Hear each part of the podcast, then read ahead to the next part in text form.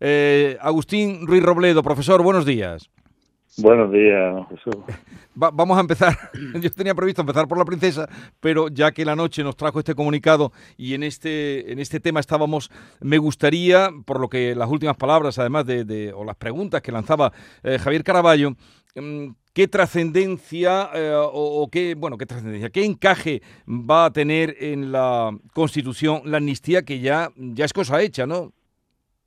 Bueno, tal como avanzamos, Parece, parece que sí, ¿no? Porque si el PSOE defiende la amnistía, eh, Podemos defiende la amnistía y ahora hay un acuerdo con Esquerra Republicana, pues falta solo Jung. En su momento el PNV dijo que, que también que también la apoyaba, por tanto van a salir los votos suficientes. El encaje será que se presentará una proposición de ley orgánica, con lo cual no tiene que informar el Consejo General del Poder Judicial y con esa proposición de ley orgánica y como nos decía Javier, con un letrado mayor del Congreso propenso a informar favorablemente si es que se le pide informe, porque lo mismo nos encontramos que, que la mesa ni siquiera pide informe, pues se tramitará a, uña de caballo, se, se, tramitará rápidamente y tendremos una ley orgánica eh, de amnistía en un plazo de dos meses, máximo tres, no creo que tarde mucho más. ¿no? O sea que en dos tres meses podría estar esa ley mm, por ser una ley orgánica, como usted muy bien ha explicado. Sí, bueno, tenemos tenemos el precedente de, de la modificación del Código Penal cuando cuando se se decidió que, que habría que derogar la sedición y ya como propina se modificó también eh, la malversación, se tardó, si no me estoy equivocando, 60 días. Y era una ley orgánica pero eh, entonces la investidura estaría antes de estar la ley. Sí, sí, sí, la, yo, yo no creo, yo no creo, sin duda, sin duda, o sea, aunque se presente mañana la proposición de ley, que pero que no creo, no, no, no creo, eh, se tardará, la, la investidura tiene que ser antes, antes de mitad de mes, ¿no? Para, para evitar los dos meses desde de la, de la disolución. Entonces, como mucho, estará la presentación del, del, de la proposición de ley, pero nunca la ley en sí misma. No sé si queréis hacerle alguna pregunta, alguna duda que tengáis sobre este tema de la amnistía, que se da ya mm, por hecha después del comunicado que nos han servido. sobre, Adelante, sobre Último, sobre este último que estabais hablando, eh, y, me alegra saludar al profesor eh, Ruiz Robledo, que es una eminencia, y tiene un criterio siempre que debemos fijarnos sobre este tipo de asuntos. Eh, sobre los plazos, eh, la, idea es que presentar ya en el Congreso la proposición, o sea, la proposición de ley de, de la amnistía y que la investidura se adelante a la semana que viene.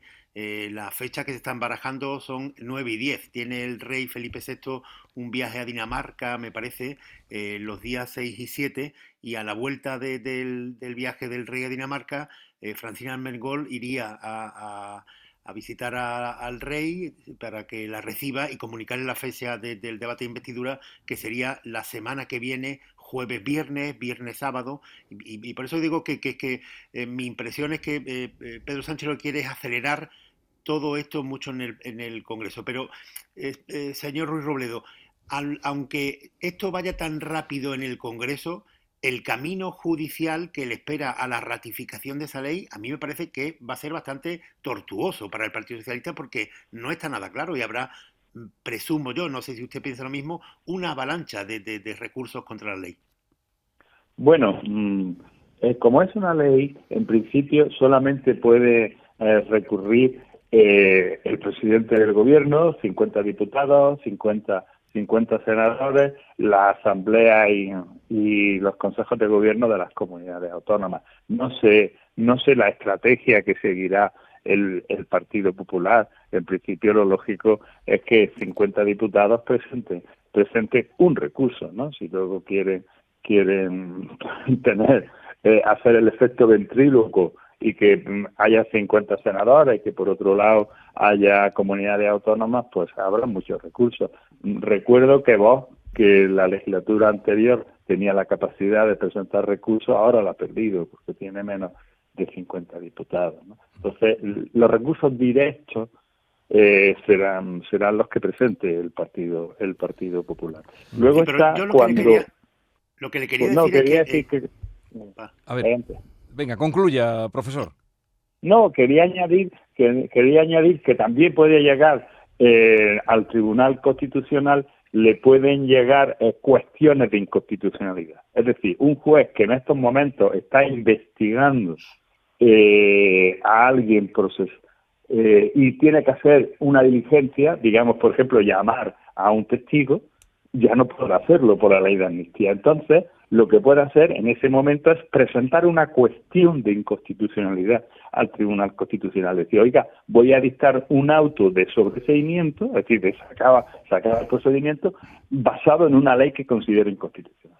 Por ahí sí pueden llegar muchas cuestiones de inconstitucionalidad, es decir, de jueces que antes de cerrar, antes de cerrar una investigación, pues le pregunten al Tribunal Constitucional porque ellos consideran que esa ley es inconstitucional. En este sentido, sí podemos decir que puede haber bastante movimiento judicial, ¿no? Pero ¿cuánto tiempo se estima que puede tardar el Tribunal Constitucional en resolver todas estas cuestiones?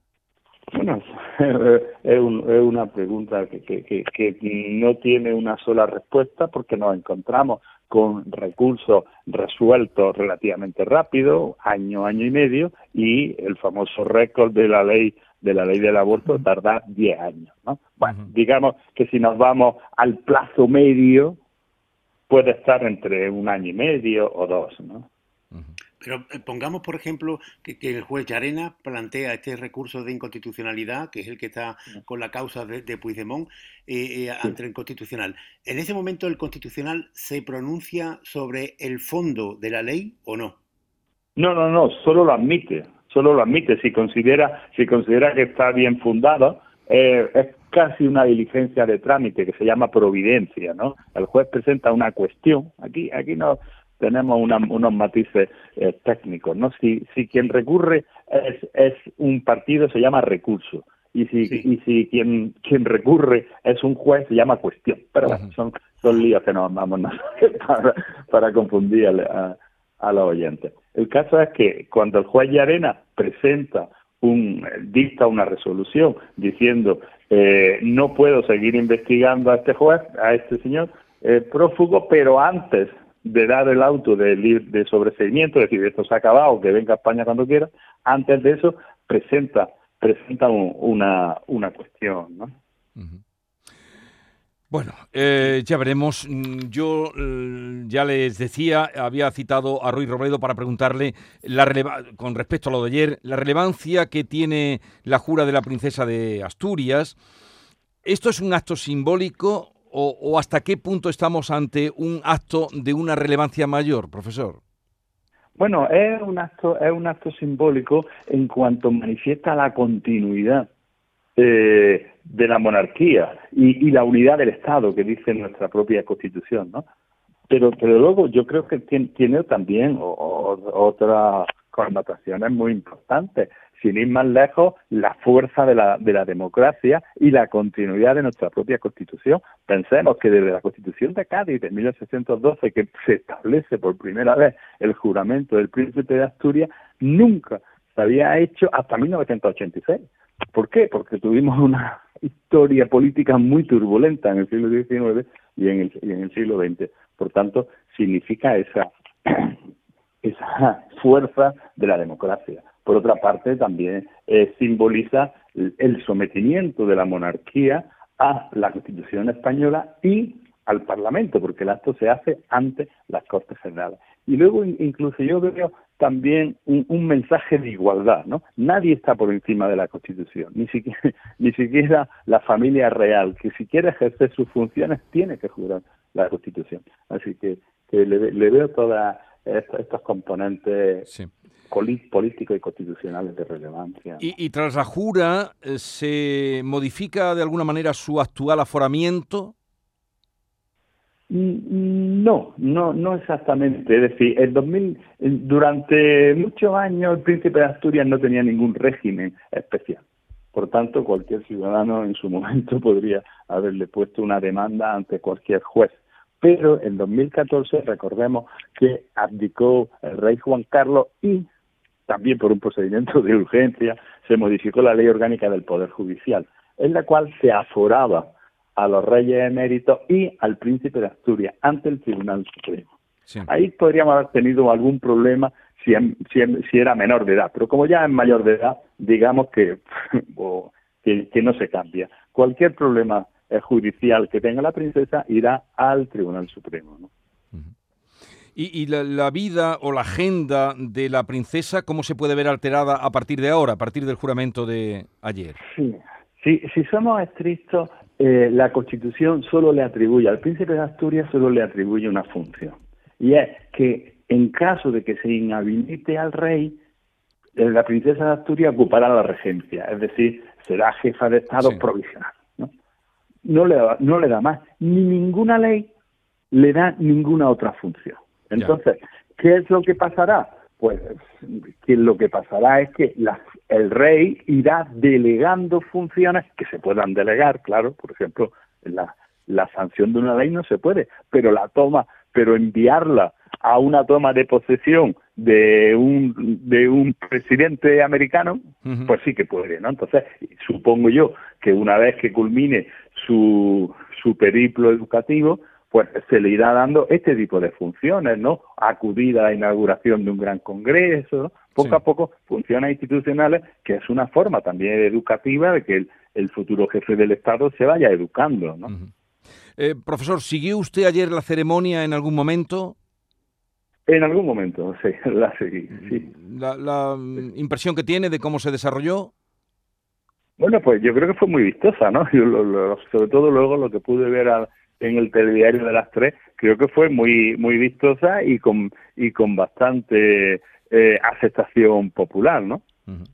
No, no han salido todavía los datos de audiencia, pero me imagino que, que, será buena. Es decir, en los últimos apariciones, vaya mes de octubre que ha tenido la, la princesa, ¿eh? que bien planificado ha estado. Agustín Ruiz Robledo, catedrático de Derecho Constitucional, gracias por estar con nosotros. Un abrazo y que vaya bien este día de fiesta. Muchas gracias. Adiós. Hasta otro día.